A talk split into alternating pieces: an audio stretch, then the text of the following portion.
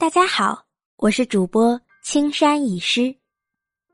皮影戏发祥于中国哪个地区？皮影戏的起源历史背后又有着什么样的故事？在中国，皮影戏又名灯影戏、图影戏，在土耳其被称作卡拉格兹戏。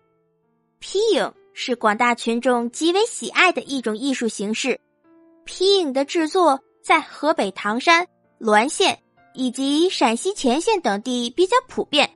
陕西皮影还分成西路和东路，造型风格上各有不同。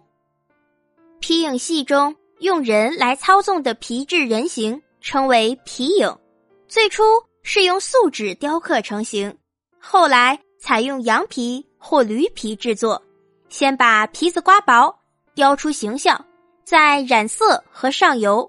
然后通过灯光照射，在幕上映出皮影人的影像。皮影人一般约高一尺，身上有若干关节，用胡琴弦铰连，安装上三至五根钢制细杆。表演者在幕后操纵，通过灯光投影，非常的生动和逼真。音乐伴奏和歌词也都是。具有地方特色的民间腔调，由于是在平面的布幕上进行投影演出，只能左右动作，因此皮影人物大多为侧面造型。有关皮影戏的记载多见于宋代，有咏皮影戏诗写道：“三尺生绢作戏台，全凭十指逞诙谐。有时明月登窗下。”一笑还从掌握来，可见皮影戏在宋代已经达到了繁荣成熟的地步。那宋以前有出现过皮影吗？皮影戏在我国起源很早，有关皮影戏的来历，有一传说流传最广。相传汉武帝时，汉武帝的妃子李夫人死后。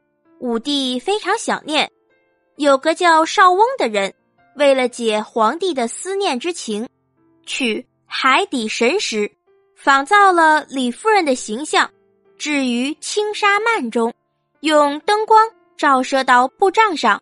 武帝看到布帐上的人影，很像死去的李夫人，非常高兴。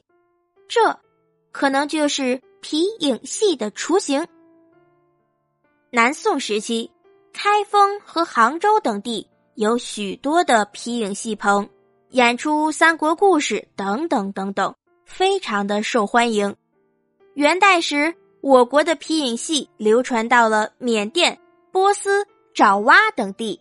清代乾隆时，在中国传教的法国神父，又把中国的皮影戏带到了法国，演出时就叫做中国皮影。